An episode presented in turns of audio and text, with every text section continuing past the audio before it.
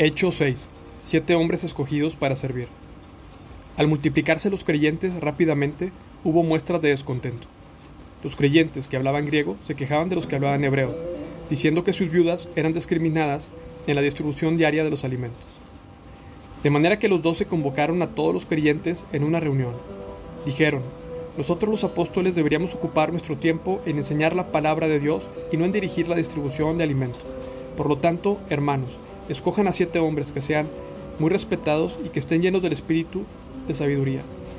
A ellos les daremos esta responsabilidad. Entonces nosotros los apóstoles podremos dedicar nuestro tiempo a la oración y a enseñar la palabra.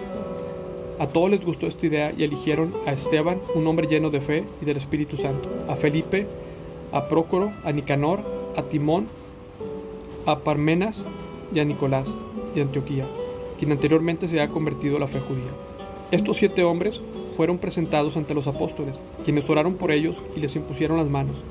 Así que el mensaje de Dios siguió extendiéndose.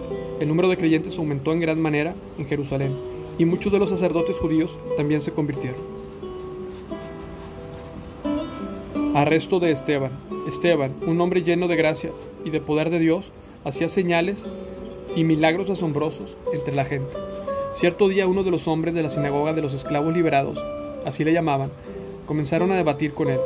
Eran judíos de Sirene, Alejandría, Cilicia y de la provincia de Asia. Ninguno de ellos podía hacerle frente a la sabiduría y al espíritu con que hablaba Esteban. Entonces persuadieron a unos hombres para que dijeran mentiras acerca de Esteban. Ellos declararon, nosotros lo oímos blasfemar contra Moisés y contra Dios. Esto provocó a la gente, a los ancianos y a los maestros de la ley religiosa Así que arrestaron a Esteban y lo llevaron ante el Concilio Supremo. Los testigos mentirosos dijeron, este hombre siempre habla contra el santo templo y contra la ley de Moisés.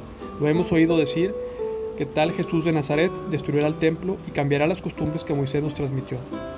En ese momento, todos los del Concilio Supremo fijaron la mirada en Esteban, y en su cara comenzó a brillar como la de un ángel.